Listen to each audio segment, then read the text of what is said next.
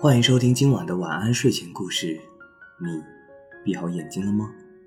今晚的故事是《桃李不言，下自成蹊》。故事发生在西汉时候，有一位勇猛善战的将军，名叫李广，一生跟匈奴打过七十多次仗，战功显著，深受官兵和百姓的爱戴。李广虽然身居高位，统领千军万马。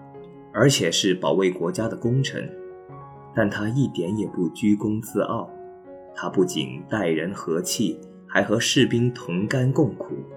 每次朝廷给他的赏赐，他首先想到的是他的部下，就把那些赏赐通通分给了官兵们。行军打仗时，遇到粮食或水供应不上的情况，他自己也同士兵们一样忍饥挨饿。打起仗来。他身先士卒，英勇顽强。只要他一声令下，大家个个奋勇杀敌，不怕牺牲。后来，当李广将军去世的噩耗传到军营时，全军将士都痛哭流涕，连许多与大将军平时都不熟悉的百姓也纷纷来悼念他。在人们的心目中，李广将军就是他们崇拜的大英雄。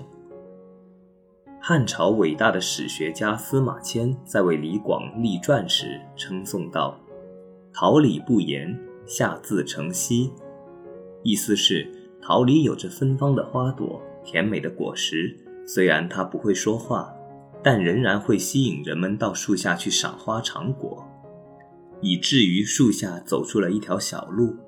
李广将军就是以他真诚和高尚的品质赢得了人们的崇敬。桃李不言，下自成蹊。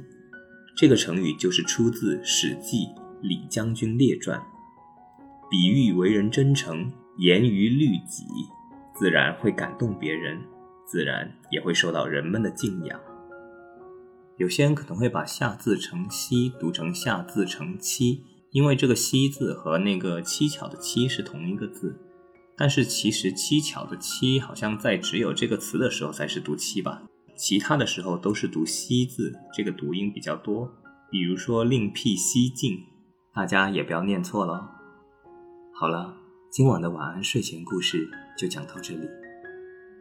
我是大吉，一个普通话说的还不错的广东人。